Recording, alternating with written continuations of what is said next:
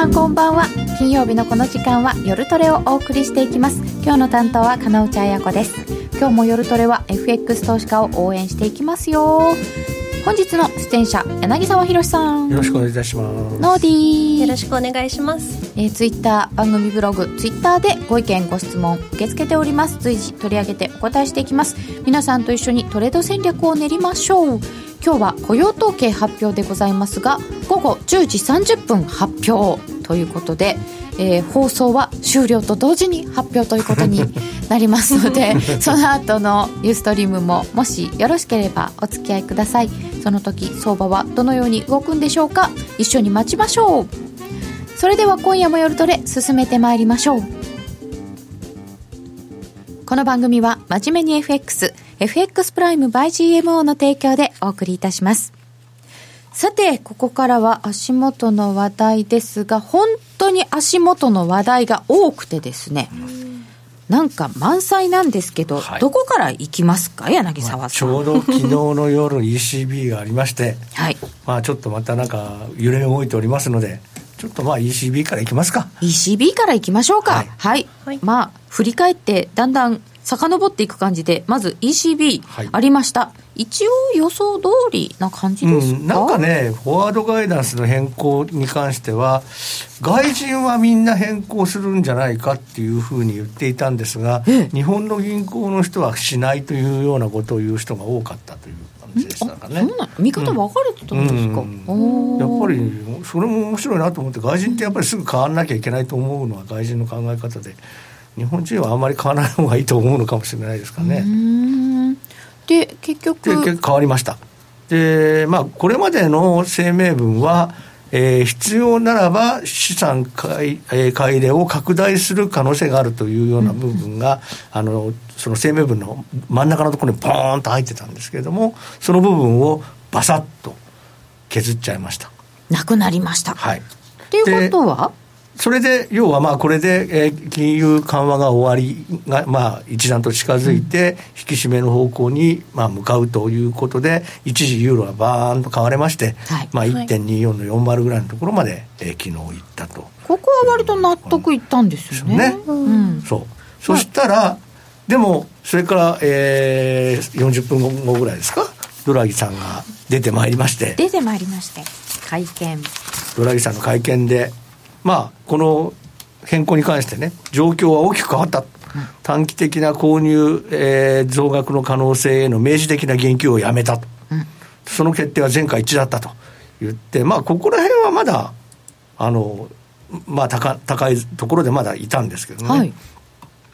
で、その後のところからだんだんだんだんおかしくなり始めて、スタッフ予想を含め入入手可能な情報は一気にの堅調かつ広範な成長の勢いを裏付けると、ここまでいいんだけれども、うん、次の今後短期的に従来予想をわずかながら上回るペースで拡大していく見込みというところぐらいまでが、うん、あのたあの高いユーロが買われてるところだったんですね。はい。えー、で、その後、インフレに及ぼしうる影響に関して、為替レートの動向とえー、金融環境を注視すると言って、ほら、為替レート出てきたなっていうんで、その辺からやっぱりユーロ高が嫌なんだろうと、みんなが思い始めて、じわじわじわっとユーロが下がり始めて、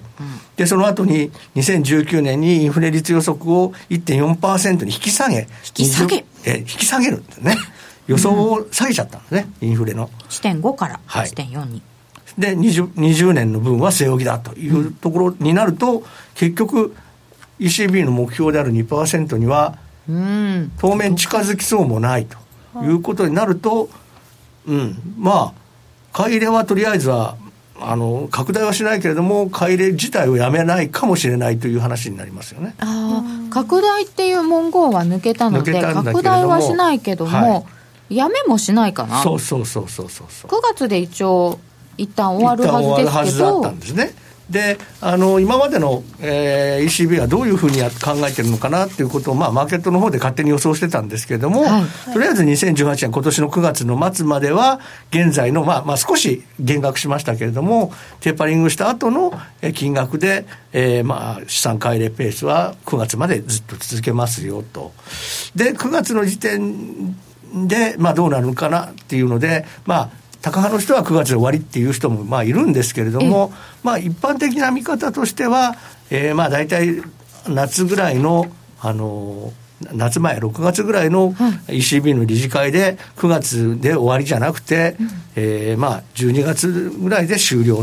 というような方にですね、方向に、まあ、あのまあ、そろそろとそろということでね、やっていくのかなと、うん、そして、えー、それが終わって、いよいよまあ年が明けてって、まあ、ずいぶんね、気の早い話なんですけど、まだ3月なのにね、来年の話してるんで、まあし、まあ、しょうがないかなと思うんですけどね、で、2019年の年内には、まあ、政策金利の引き上げになんとか、えー、いくのではないか。で、ドイツ、ドイツ連銀のバイトマンさんなんかは、そういうふうに、ある程度、19年の、あの、あの、年王の利上げは別に驚くことではないみたいなことを、何度かもうすでに口にしてますから、そうですよね。うん。だからどうしてもまあその辺をまあ考えてユーロを買ってるっていう人はまあそれなりにいるわけなんですが、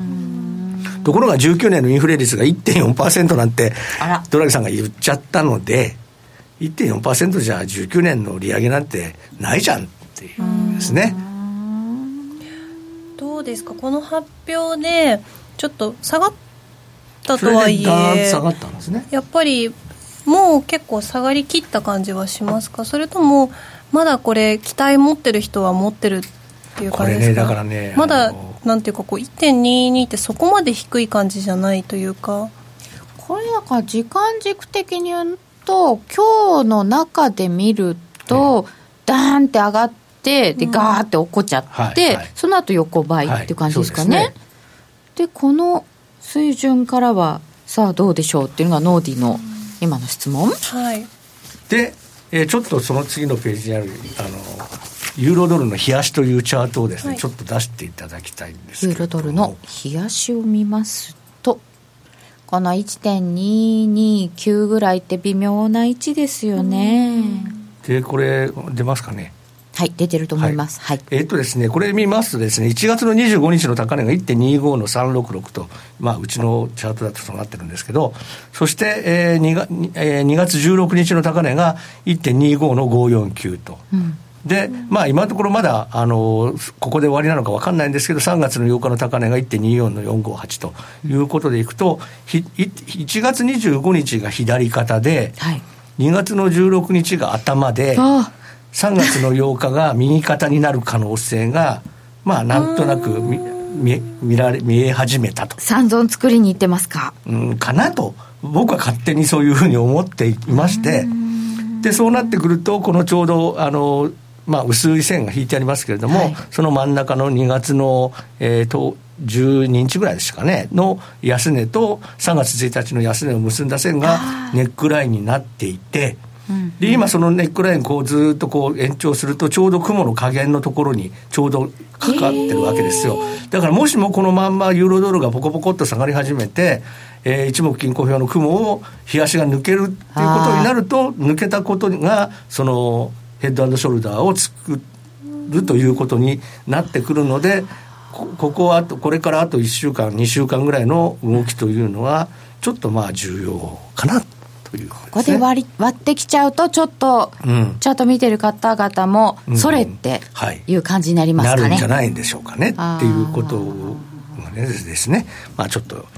ちょうど雲の加減でもあるという。1.21そうですね。1.21ぐらいとかですね。えーまあ、この辺までどうなるのかなというですね、えー、いうことで、まあ、こんなことをですね、まあ、ちょっとここ2、3日の間考えておりました。でもこのドラギさんは、なんていうんですかね、やっぱりユーロ高嫌なんでしょうけれども、うん、かなりこう慎重な言い回しでしたかね。はいはいえー、であとはやっぱり確かにあの日本もそうですけれども、円高になると結局輸入の輸入の物価は安くなりますよね、はい。はい、でエネルギー価格っていうのはが上がっていくと、まあ、当然そのインフレ率が少し上がるみたいな部分はあるんだけれども、うん、為替レートがそこに、それ以上に上がってくれれば別にそ吸収されちゃって、インフレ率が上がらなくなりますよね。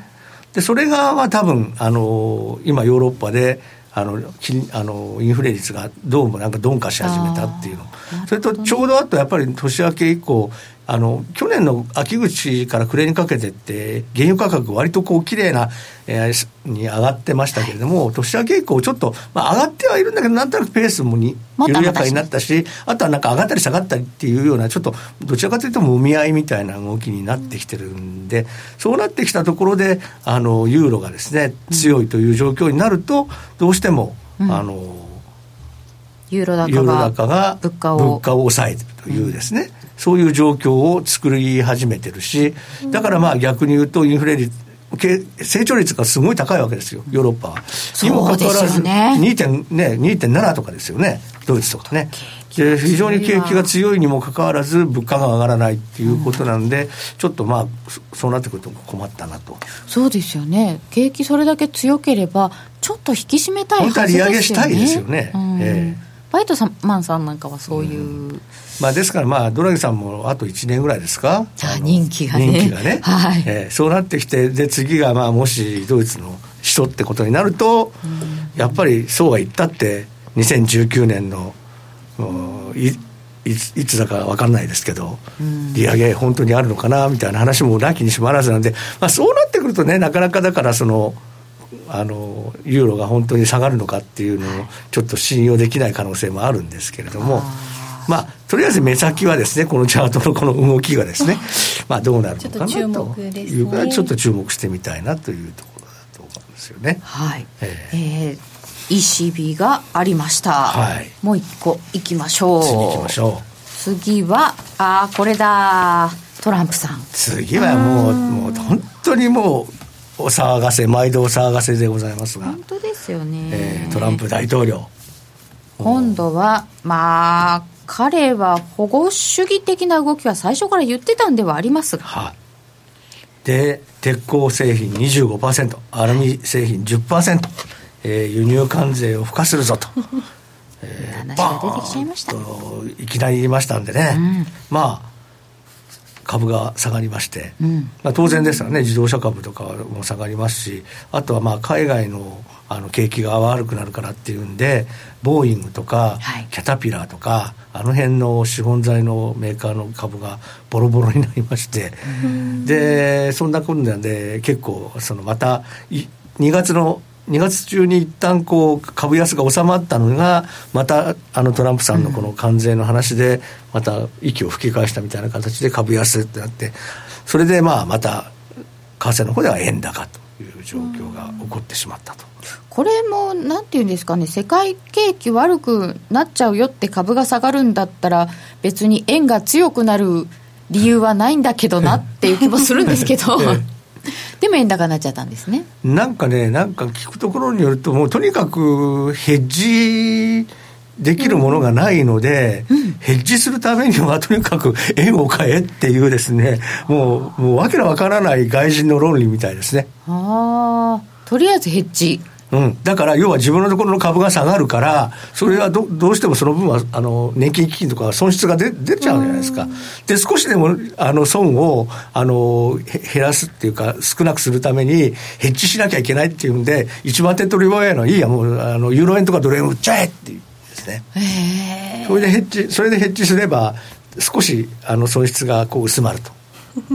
迷惑なん迷惑なんですよ。いい迷惑なんだけど、ノルウェーのあの、こあの、あの政府政府基金？なんかそういうふうに言ってます、はっきり。あ、そうなんですか？えー、えー、円を買いますって。ヘッジのために円を買いますって。なんでノルウェーにそんなことされなきゃいけないんだろうか。なんか意外なところでしたね。でしょ、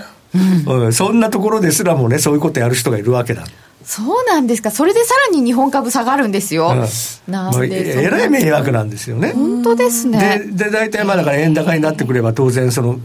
外あの外人のそのファンドとかが、短期筋が今度は日経平均の先物をやたら売り始めるわけですね。でもうだって最近の日経平均のあの下がる時の動きなんて、まあ、あれ完全に先物主導でしょ、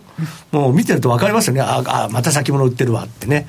シュンシュンって下がるでしょ？あれは完全に先物の手動ですもんね。大した板じゃないんですよ。そんなに多くもないのにあんな下がっちゃって。本当にね、見てると本当、でもアメリカの先物見ても今動いてるじゃないですか、うん。えダウ先見ながらまた売るみたいな。そうそう。でね、ダウの先物な、もうなんか薄いんですよね。特に東京時間のダウの先物って薄いに決まってるじゃないですか。で、それをね、なんか仕掛けるわけですよ。で、まあ、あれで仕掛けられて、ダウの先物がヒャンって下がれば、当然日経の先物ををねそ、それを見て売るやつがいるわけですから。で、また円高になって、そうそうそうそうノルウェーの政府機関のヘッジはうまく効きましたそういう感じになってね。なんかまあ変な話が多くて困りますね。でもこれ一応あのトランプさんがちょっと態度を軟化させまして、はいうん、でコーンさんが辞めたところまではびっくりしまして。そうコーンさんが辞めたのも朝の7時 7時半です。半、うん、もう昨日の朝びっくりしましたね。あ一昨日の朝、うん、朝あ時間も悪かったですね。東京時間になったばっかりの時だったですからね。いきなりねバラバラ下がり始めるからなんだろうと思ってペッと画面見たらゲイリー・コーン NEC 委員長辞任ってニューヨーク・タイムズって出ててなんだこりゃって思ってですね。そしたらもう前の日にトランプさんはすでに辞任するかもしれないって言ってたんですね。でこの関税に要はあの鉄鋼とアルミの関税にコーンさんが反対していたから要はそれで要はトランプさんと意見が対立していて、えー、コンさんはやあの辞めるかもしれないと、で彼が辞めるということは、この関税が通ることだと思えというふうにトランプさんが言ってたんですよ。で僕はそのそれを言ってたのを見つけた方が後だったんですよね、実は昨日あ一昨日の朝。その前に、だからその記事を見つける前にもうやめちゃったんですあそうなんですね。でもだから逆にその記事を見つけたから、あそれもうやめちゃったんだから、これも絶対関税の話通っちゃうから、あのこれはもうドル円とか日経平均まだ下がっちゃいますねっていう話を、もう朝の段階から。あのツイッターでバカバカ言ってたんですけどああそうそう回ってきてました、ええ、でもコーンさんっていうのは非常にこう経済政策としては重要な方で、はいはい、あの減税法案もまとめた人だし、本当にこの人辞めちゃったっていうことはだって本当に完全な実務派でしょ、だってあのゴールドマン・ザックスの人ですしね、であとやっぱり慎重ですよね、ものの考え方が、だからトランプさんが極端なことを、まあ、大体まあ思いつきみたいなことで言い始めるでしょうから、そこで河野さんが、いやいや、大統領、そこはちょっとこういう考え方なんじゃないんでしょうかみたいな感じで、ちょっとこう、いさめる役みたいな。それがいなくなっちゃったんですよ。だから、あの、昔のね、あの、暴君をいさめている家老、ご家老が腹切って、死んじゃったみたいなですよね、えー。そうしたら走り回っちゃうじゃないですか。だからどうなることかと思ったら、でもなんか、やっぱり、なんかやっぱりいるんですね、まだ他にもね。まあでもなんか、コーンさんの捨て身の辞任で、なんとか和らいだって書いてあるのもあって、わ、かんないですけど。で、カナダとメキシコ、ナフタの交渉中なので、除外するとか、急に。ね言い出して。昨日の朝になったら、そんな話が出てきて。で、株は持ち直すわ、あの、為替も。その割に戻ってないような。どれ？はい。戻んない。だから日経平均もなんか今日もだって朝500円上がったのに終わってみれば100円しか戻ってないじゃないですかだってマイナスまであったんですよ 500円高してたのに何この情けなさと思ってえドル円だって本当106円がやっとで、はい、107円までまだ届かないわけでしょ？ねえ、うんなんでそんな鈍いんですかね？だからヘッジなんですよ。ここまたそれですか？でこのこの問題はまだでも同盟国の話は、うんはい、まあケースバイケースですよって言ってますからまあ日本に関してはまあそんなに厳しいことは言ってこないかもしれないけれどもまあ中国とかの出方がどうなるかがわからないから今のところまだ心配している人の方が多いということですよね。河野さん帰ってくるかもって言い出してそれもあのトランプさんが言ってました。あそうですか、うん、ただ要は同じ地位ではないと言ってました。だ NEC 委員長ではなくて別の、えー、あのポストでもしかしたら戻ってくるかもしれないという話はトランプ大統領自体がご自身がしてましたから、まあ、可能性はあります。だからまあやっぱりある程度やっぱりこの人いなくなるとまずいと思ったんですかね。ですかね。やっぱり G がいないとまずいってよくあの大岡一善とかにもね ありますよね。G は大事ですよね。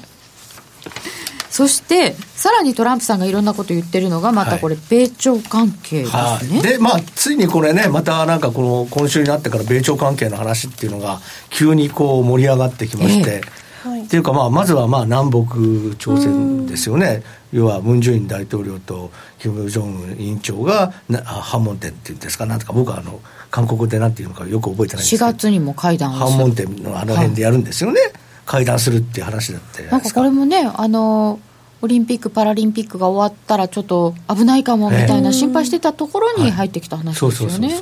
でやっぱりあの結構あの、アメリカの方は結構厳しくて、要はその制裁逃れとかにも最近厳しいじゃないですか、あの例えばあのラトビアの銀行が、あの、はいはい、北朝鮮からの資金洗浄してたっていうんで、ECB 取引停止にして、潰しちゃったじゃないですか。潰れちゃいましたね。ねでそそこまでやり始めてますよね。そうなんですね、うん、潰れちゃったんですね。うん先週かな？先週ですよね。で、あと、要はあの日本、日本もその結構あの、瀬取りって言って、海であの石油を積み替えたりして、北朝鮮に密輸してるみたいなところの現場の写真とかを全部撮って、で抑えてて、はい、でそのあの密輸している相手方の方の国に対しても制裁を厳しくするみたいな方向で、結構、最近やっぱり、あの厳しくなってますから、でまこの寒い真冬の中、北朝鮮としてもやっぱり、やっぱりちょっと効いてきたのかなと。なんかガソリンとか足りないっていう話は出てますね。えー、ということもあって、そこで、まあ、な南が、まあ、対応政策じゃないですけど、ちょっとこう、ああの融和策融和策に出てきてるんで、ちょっとまあそこをまあ利用しようというですね、うん、えー、いう動きになってきたのかなと。で、そこでまあ出てきて、てたのが、まあ、このついにアメリカとまで話をしようっていう話なんですけど、ただこれはまだ、なんか海のものとも山のものともつかないのかなとは、私自身は思ってまして、要は別に口頭で言ったっていうんですよね。金正恩委員長がそのあの韓国の特使に対してあの口頭であの非核化にコミットするからあのアメリカの大統領と話し話し合いの席を持ちたいって言ったって。でそれで別にその親書があるわけでも何でもなくて口約束みたいな話で言ってきてるからだからその韓国のその特使の人が言ってることが本当なのかどうなのかもよくわからないしだからちょっとそのどこまで信用できるかっていうのがまだこれからですね。まあ、とりあえずだからまあさすがにこの今朝はやっぱりびっくりしましたから、はい、本当に米米朝首脳会談が行われるのかっていう話になるとさすがに驚いたんでドル円も107円の手前までザーンと上がりましたけどね。で日経平均も500円高ぐらいまでバーンっていきましたけどさすがにやっぱりどこまで信じていいのかっていうのを考えると少しその後失速したのも仕方がないのかな。と。ということですけれども今なんかちょっと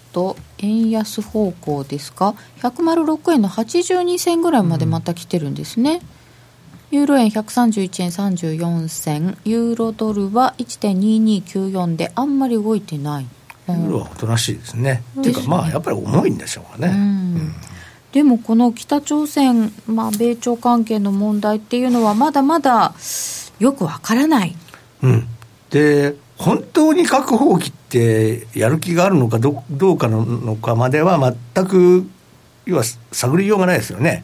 ああ本当に放棄したのかどうかって確認しようがない、うん、で検証ができるかどうかっていう、だから要はその昔のあのイランなんかの時に、ね、IAEA っていうんですか、はい、あれがこう言ってあのちゃんとその査察とかいうのを受け入れるっていうことができる、えー、要はそこまで北朝鮮が受け入れられれば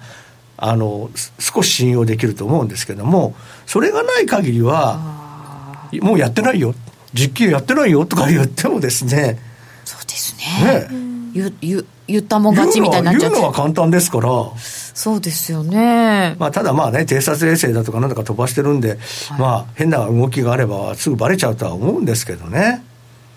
でもそれに対して北朝鮮は、まあ、体制を維持させてくれればねって言ってましたけど、うん、本当にそれだけでいいんですか？今までででもそれじゃあ、あのね、嫌だからっていうんで今まで核武装もしようとしてるし、うん、ICBM の開発も続けていたわけですから、は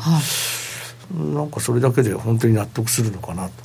もうちょちょっとお土産を欲しいお土産というか、うん、あのなんかちょうだいよこれも認めてとか、貿易これは。なんか言ってこないのかなとかね。北の意図が今一つわからない。んですよ。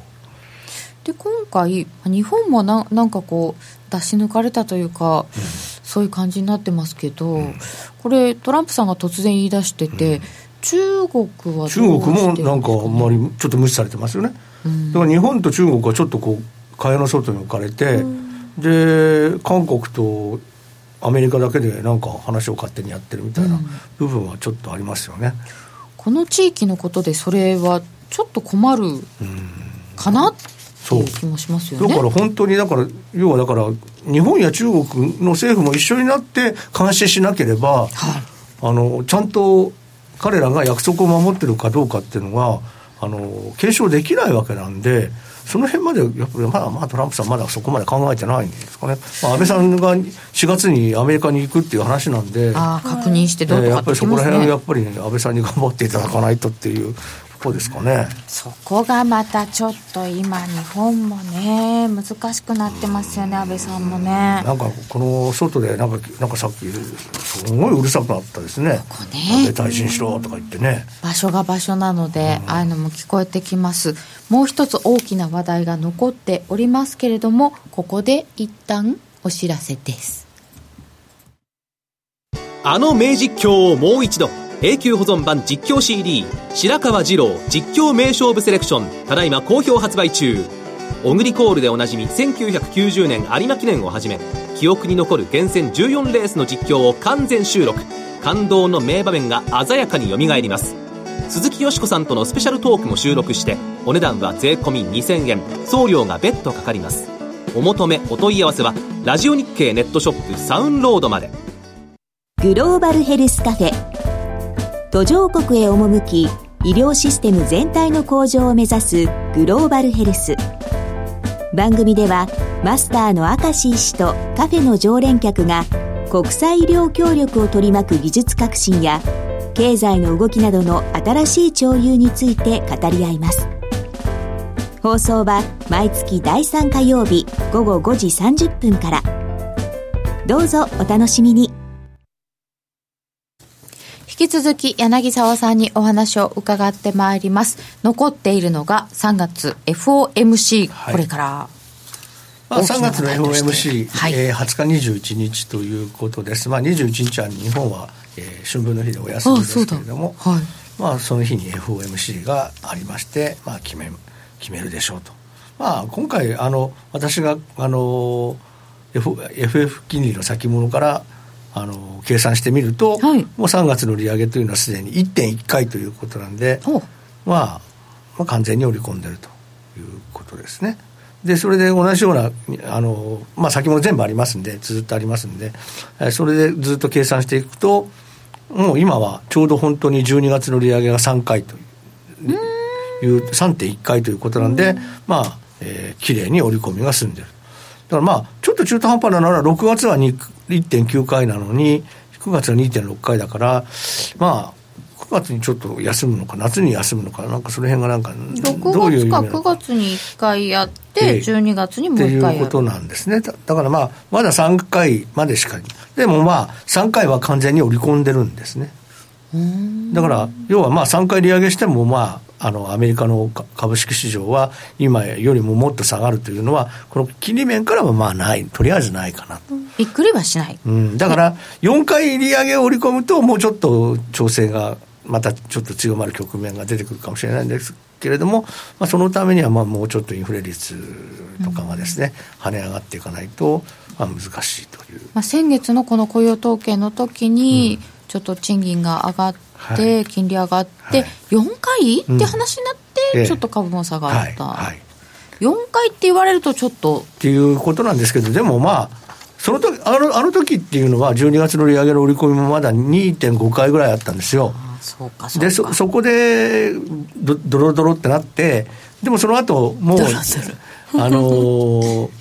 2年債の利回りなんかはずっと上がり続けてて、でもそれでも株は持ち直してきて、で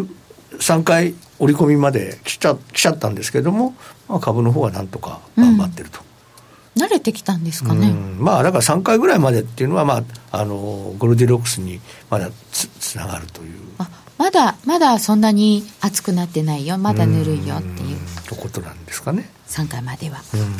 と現状一応そこまで織り込んだ時点で、はい、ドル円なんですけど、はい、でドル円の方も、まあ、ちょっと面白いんですがここちら週足なんですがね。週足で。はい。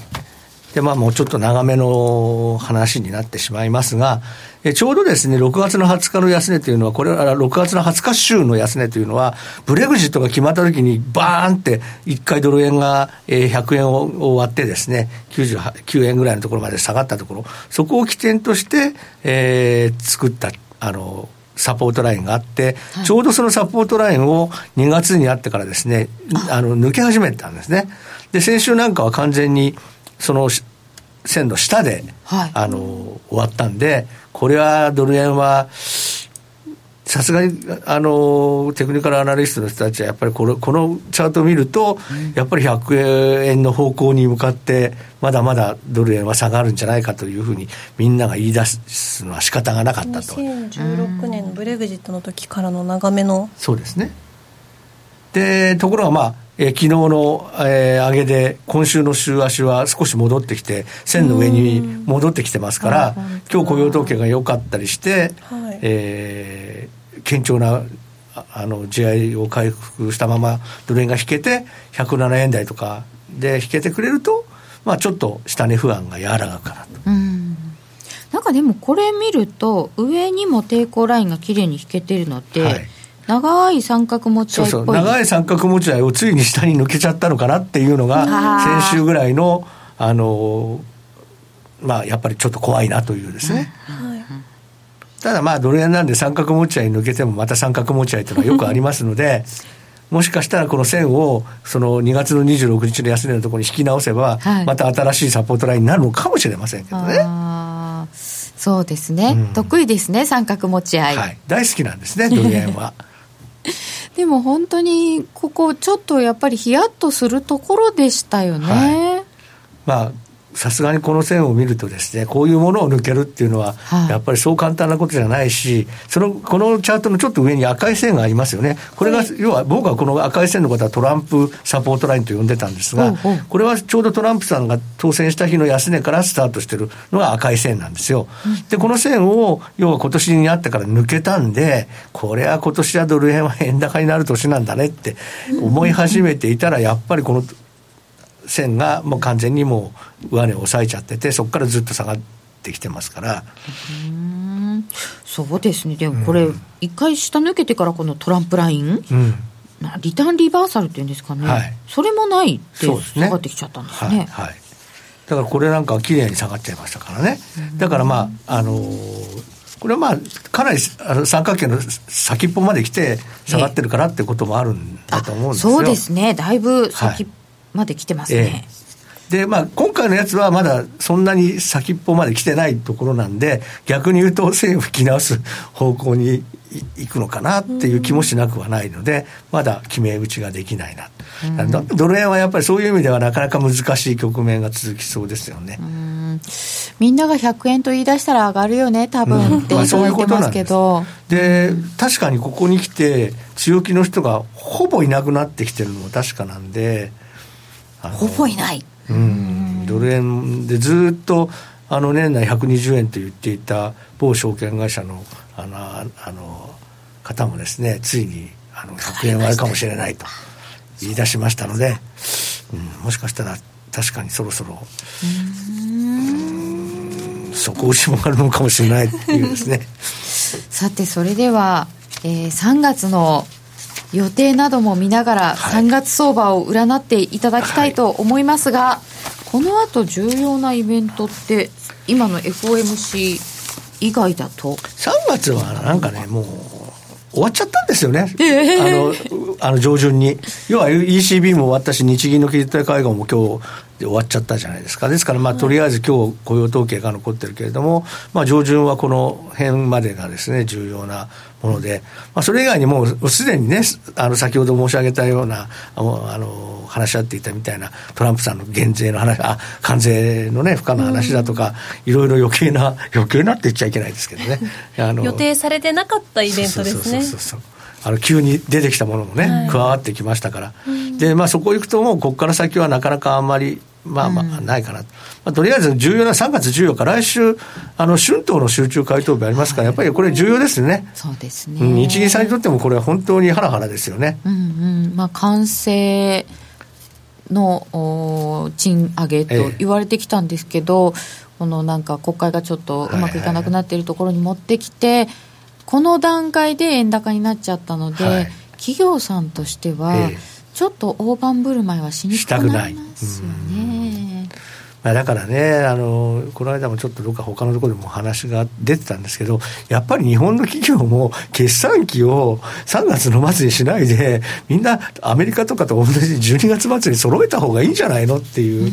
どうしてもあの日本だけが3月末なもんだから、どうしてもその彼らは海外の投資家って12月末が期末だから、ね、そこでは割とそのクリスマスの頃って割とマーケットがおとなしくなるじゃないですか。でも1月になって新年度になると急にファンドとか暴れ出すじゃないですか。1月今年なんかも完全にそうじゃないですか。はい、よっしゃやるぞって感じですね。2016年もそうだった。はい、2016年もそうなんですよ。なんか年が明けたら急にファンドが勢いづいて円高になり始めて、それで1月29日にマイナス金利とかってやっちゃったら、ドーンってドルが下がったんですね。で、今年もまあ似たような感じで1月になったら急に円高の方にガラガラガラガラドルが売られてくるというような状況なんで、そうなってくると3月末の決算ってどうしてもなんとなくうまくいかないというような話になっちゃうので、であればもう本当にみんな12月末決算にしてですね、外人がおとなしくしてればちょうどドル円も値持ちしてるし、まあ、賃上げとかもやりやすいじゃないですか。本当にね、まあ、最近あの決算機世界的なものに揃えようっていうんで12月末にするところも。弊社も。なんとやったんですそうなんですか。あの親会社の GMO の方が12月決算だったんで、要はまあ我々のあの子会社孫会社もそれに合わせるようにという話になったんですけどね。12月末の方がいいかもしれませんねみんななんかねそんな気が私はしますだからなんか本当にあのどうしてもこの時期になるとこうマーケットが揺れ動くんで、それを見てあの経営者の方がね、はい、ちょっと心が揺れちゃうというですね、えー、そうするといつまでたっても賃上げができないというですね。これ今回でもあの3月末だから3月末を睨んでるからっていう要因が結構あるって聞くんですけど、うん。うん、それこそその金融機関の債券の売り出しそれがもう大変、あれね、1月、2月の頭か、あの米国債がボコボコ金利が上がったじゃないですか、で3%は時間の問題だとかね、みんな大騒ぎしてたんだけど、うん、あれはね、かなりの部分は日本の地銀さんの売りだったと思うんですあそうですか、うん、3月末を狙った。いやだから3月末が期末だから、それそれそれにの前に金融庁が指導するわけですよ。あの今回ね、外債投資とかでそあの損をした評価損をしたもの、債券を抱え込んでるのはやめろと。チェック、まあ、レートチェックみたいな感じですよね、なんか、厳しく。外債持ってます？大丈夫です？厳しくあの査定というかですね、あの検査みたいな形であの入った、ね、それで地銀さんの多くが、やはりまあそのあのこんなことしてたら経営が揺らぐと、はい、で指導されてしまってでやっぱり売らざるを得なくなったと。損切りってことですか、ね、損切りです。だってあのか買ってるのがだって2.4とか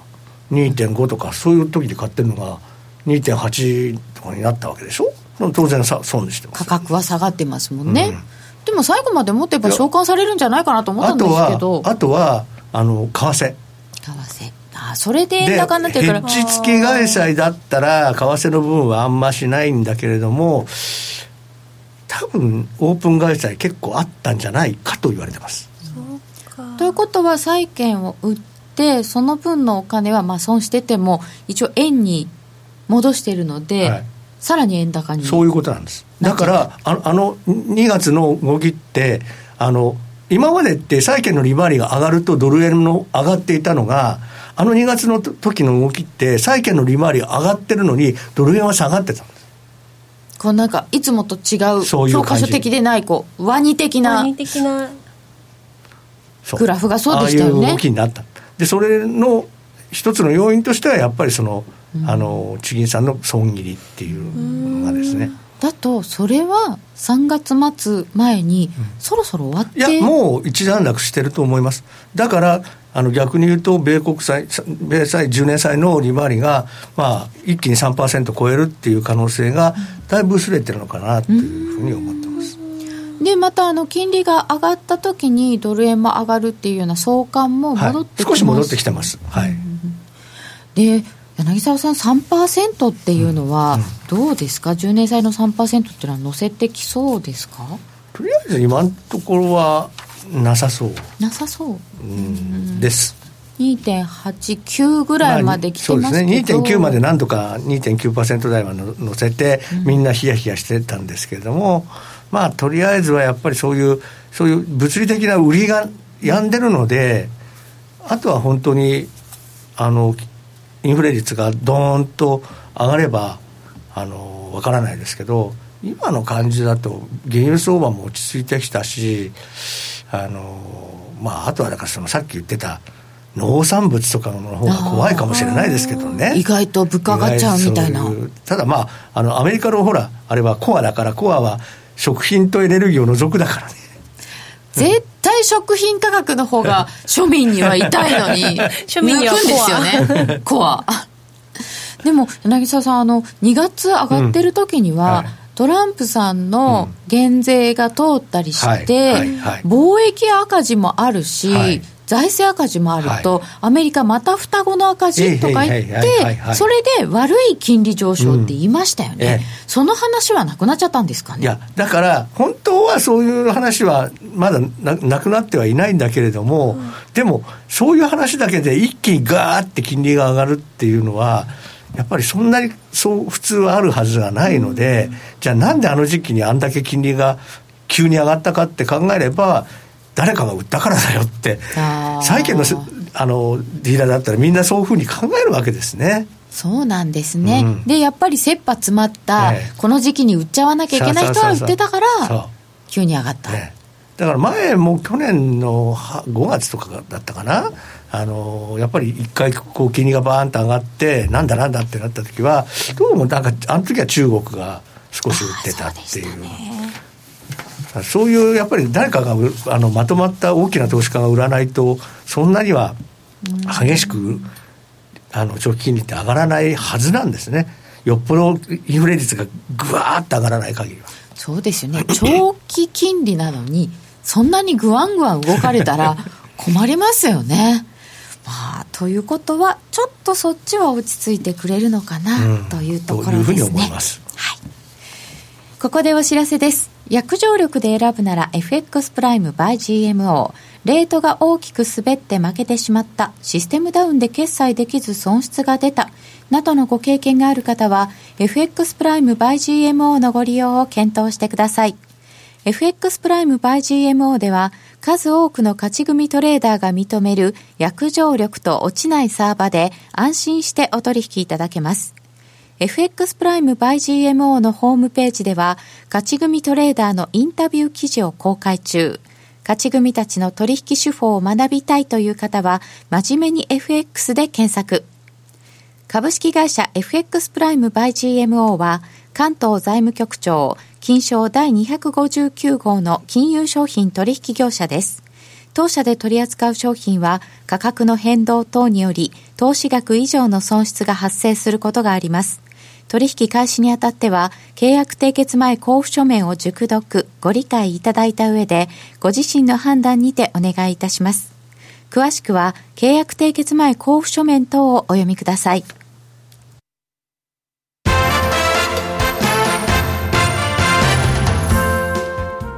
聞く60秒競馬クイズ。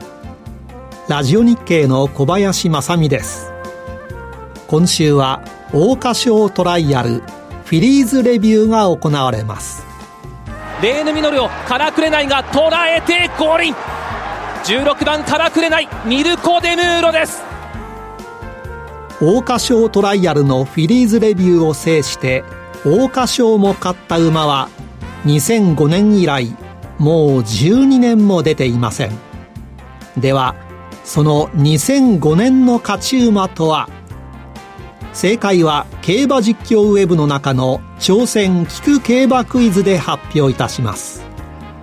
今週末もラジオ日経の競馬中継でお楽しみください。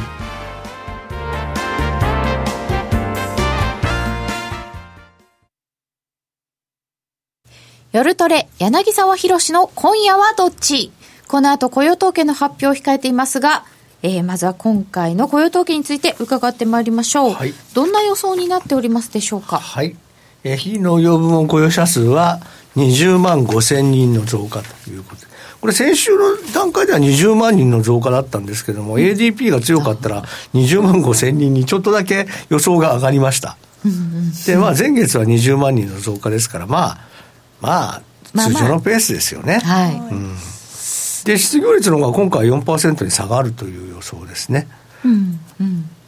まだ下がる失業率はもう本当に、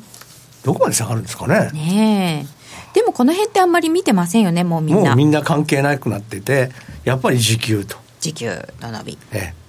で先月はあのプラス0.3で前年比がプラス2.9だったんでみんなびっくりして、はい、わ大変だとなりましてでまああの債券の利も、まあ、そのそこから始まったというきっかけになったということだったんですけど、まあ、今月は2.8%前年比2.8%で前月が0.2%で、まあ、前1月ほどは伸びが、えー、強まらないだろうというふうな、えー、予想になっております。まあこのぐらいで決まってくれれば、そんなにマーケットも荒れないかなっていう数字ですかね。はいうん、荒れないですね。アメリカ寒寒かったのは全然大丈夫なんですかね。さっきツイッターでもアメリカの得意技寒かったからっていうのがあるかなっていうのがね、ね、ありましたけど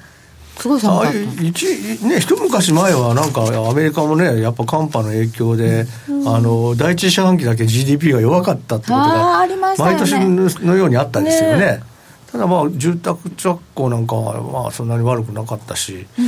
うんやっぱり減税の効果が大きいかなっていう。ところで今年の第一四半期はそんなに悪くなさそうですけどね。天候の影響というよりは。やっぱり減税の影響で、うん、あのあのやっぱりアメリカの企業は偉いなと思うのはやっぱり減税で戻ってきた分を従業員の給料にしてる企業とかボーナス出したりしてますね。そうそう出してましたからね。出してましたね、うん、そういうところやっぱアメリカの企業は偉いなと。いうふうに思います、うん、円高になったから賃上げをやめるなんていうのはやめそういうことはやめましょうよってね思いたいですね。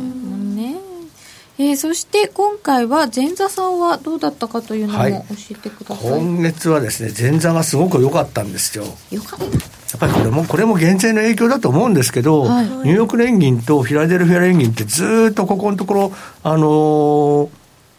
前月からあのこう鈍化してる、はい、悪化してる数字ばっかりあったんですけども、ついにこう底打ちしたというかですね、いい数字に戻りまして、まあ、やっぱり製造業の景気がやっぱり減税のおかげで少しあの下支えされたのかなっていう。でいうことですね。で、まあ、そういうことで、ニューヨーク、フィラデルフィア連銀の、えー、景況指数の中の雇用の雇用者数はともに改善とになりました。で消費者信頼感指数のところもあの、まあ、ここはああ割と強めの数字が多いんですけれども、うん、まあ、今回もあの現状のところもあの改善してますし、その6か月先の様子あの期待のところと予想のところも改善しているということです。で ADP は予想よりも強かったですよね。はい、で今回はで ISM は製造業も強かったと、うん、で弱かったのは結局 ISM の非製造業のところだけで。はで失業保険申請はやたら強かったですよね、うん。うん。うん、だからまあこうなってみるとまあ強いんじゃないのっていう。うん。っていうことは？まあノンファンペイロールその非農業分雇用者数は強いということになりそうですよね、ね、うん、まあ20万5千人よりもまあ多いのかなと。だとするとまあそっちはあんまり見てなかったとしても、うん、そんなに悪い結果は出なそうだよとすると、はい、時給の伸びが今回なんですか？前月の分がその寒くって、うん、そんなに大雪とかで早く帰っちゃったから時間を働いてないから時給計算にすると高く出たとか、インフルエンザで休んでた人がいたから なんか流行ってたらしいんですよインフルエンザが。とかいう説があって、はい、妙に時給が高く出ちゃったんじゃないかって説があったんですけど今回もしもそういう特殊要因がないならば、落ち着いたこういう数字が出るならば、まあ、もしかしたらそういうことで落ち着くんであれば予想よりも低い数字になる可能性の方が高いということですよね。さてじゃあドル円はその場合はどうなのでしょうか？先ほどのこの辺が怪しいんだよっていう週足なんかも見ながら考えると、はい、この後はどうでしょうか？まあこの辺がですねまあ、けまあ、 non-farm payroll その非農業部門雇用者数がいい数字で、はい、時給がそんなにあの荒れなくて落ち着いた数字であれば Goldilocks ですから、うん、私はドルはまあ買われるんじゃないかと思いますね。現状で106円の82銭ぐらい、ね、はい、はい、おとなしいですよ今日、うん、今日はおとなしいですね。なんかユーロが落ちてる。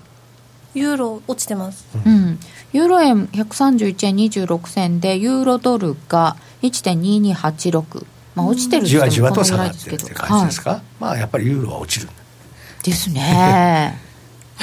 何柳沢さんちょっと楽しそうね。やっぱりユーロ落ちる。へへ。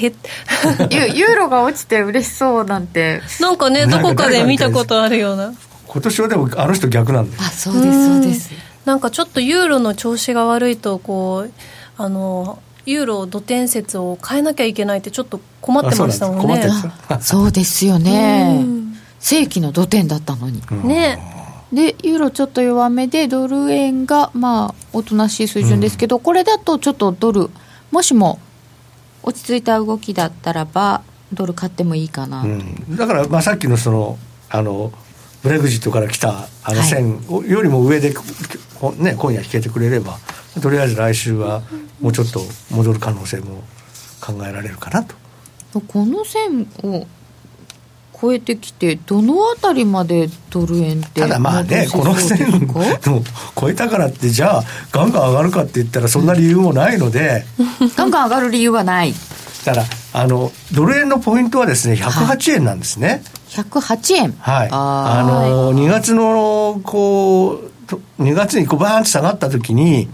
あのあの1回戻って108円まで戻るかなと思ったら107円の90銭止まっちゃったんですよ。でこれがこの線の3つ前の線の上髭のところなんですけどあのその週足で見るとね。週足3週間前のところの上髭,、上髭のところのの一番高いところが107円の90銭なんですよ。でこれなんですよ。ここここを超えられるかどうかが、ドル円のその下げのトレンドが、あの変わるかどうかのポイントだと私は思ってます。なんかちょっと近づいてきたとはいえもう一段遠さはありますよね。まだ,、ね、まだ107円にも 届いてないので。だからまあととにかくここを超えられれば多少あの底打ち感っていうのが見えてくるんでしょうけど、うん、ここを超えられないと何かあるとまた下がるかなっていう。そうか、うん、なんかそういうふうに思ってるんですよね。なんかレンジがちょっと下がって、はい、108円110円とかだったのがなんか105円108円になっちゃったようなイメージ。今はそんな感じですよね、はい、さてそうすると、まあ、今回ちょっと上がってもそんなに上ではないかもねというところででも今106円80銭なので、はい、10分後予想しときましょうかね。ね、はい、雇用統計10分後はどうなるでしょうか、はい、柳沢さんじゃあ上でいいですか？はい私は上でいいです。上でええー、じゃあもうどうでいこうか。そしたらもうね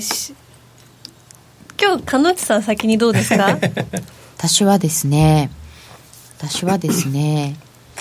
ユーロが落ちてるので、はい、ユーロドルでドル落ちてるのに引っ張られてしまうとうん横ばいで。じゃあ下で。あれ？あれ？人に先に言わせてその手を使いましたか？いやでもちょっとなんかこうなんですかねみんな下って言い始めたら長期的にはこう上もまたね、うん、見ていかなきゃと思いつつこんだけみんな元気にこう上上上って なんか調子が良さそうな感じがしてると、うん、なんかね変な数字が出た時に転びやすいのかなまあ、変な数字が出ればね、うん。ねびっくりしちゃいますからね、うん。うん。で一番怖いのはだから時給3%とかね強い数字が出ちゃうと。大台に乗っちゃうとあーってなりますよね。出ますよね。あやっぱり3出たらちょっと怖いですよね、うん。今日のジョーカーだと思います。ジョーカーはとても強い数字が出ること。そうなるとちょっと。出るとどうですか？そんなに、えー株株が下がります。あそっか、この間だってでもそんなに株が反応すると私全然思ってなかったで。もなんかあれもね666ドル下がったんでオーメンだとかなんかねいろんなこと言ってしまいましたね。なんかね面白いこと。でも6みんな言ってます並びねね結構今まであるんですよね、あいただいてますねツイッターで。上と予想誤差。あれ。さて、えーその、えー10分前予想もしたんですけど今来週はその他にははい。2月の CPI なんかもあるんですよね、来週は結構ねアメリカの方は指標が重要な指標がありますよね、はい。あのまあ、ちょうど FOMC の前の週であの発言がない週なんですけども発言はないんだけれどもその分あの重要な数字が出てくる。それとあとこの火曜日にですね、ペンシルベニア州の下院あの下院のほほあの補補欠選挙っていうのがあるんですけど、こんなのがですね、実は重要というのが、要はトランプさんがこの選挙のを睨んでですね、今回の関税の話をですね、ガンガンやったんじゃないかという説がやっぱりありまして、この下院の補選がですね、こう、無事に共和党が勝って終わればですね、はい。とりあえずあんまりしばらくは、落ち着く。うん、余計なことは言わなくても済むかなという話はあります。中間選挙の予備選っていうのも始まってるんですよね、そうですね、そういうのもありますよね。うん。まずはこのペンシルベニア州の下院の補補欠選挙、はい。なんでこんなところまで気にしなければいけないんだ 世のろう中なんか随分細かくなりましたよね。僕らが若い時ってのはこんなの誰も知らない、考えもしなかったですけどね。昔は貿易統計がそうですね、貿易収支がどうのこうのとか、せいぜい双子の赤字で、あとは財政赤字がどうのこうのぐらいですね。この間出たでも貿易統計も、まあ、ちょっと心配な感じではありましたよね、悪い数字だったですよね。うん。うん。中国増えてましたし、ええ中国ガーンと増えたし、日本もちょっと増えてたんですよね。出ました。それでまたみんななんかね、すごい心配になっちゃってね。うん。またトランプさんが先鋭化したらどうしよう。そうそうそ日本にも。言われたらどうしよう。だってトランプさんが就任した時から考えると円は安くなってますからね、ユーロは高くなってるんではい。いいんでしょうけど、はいちょっとトランプさんはやっぱり爆弾うん。ではありますかね。えー現状では、えー1ドル106円85銭ぐらいじわじわ高いかな、やっぱり一あの雇用統計の前ってなんかちょっとずつ高くなりますよね。す数字の発表の前って。大体高くなることが多いですよね。ドル円って、なんとなくこう期待をう持って、ん持ってるんじゃないですかねでまあ悪い数字が出そうな雰囲気がないからなんでしょうね。そうですよね、毎毎月毎月なんか悪い数字がダンダンって出るようなことが続い続くとみんな考え方が変わるのかもしれないですけ結ど果はどうなるでしょうか？このコーナーは真面目に FXFX プライム by GMO の提供でお送りいたしました雇用統計の発表前ですがラジオをお聞きの皆様とはここでお別れです。発表近づいてまいりました、えー雇用統計大体、えー時給の伸び0.2%年率で2.8%ぐらいという予想になっております。さてどうなるんでしょうか、えーこの後雇用統計の発表ユーストリームの延長戦で詳しくお伝えしてまいります。お時間のある方は引き続きユーストリームをご覧ください。ラジオの前の皆様とはお別れです。さようなら。さようなら。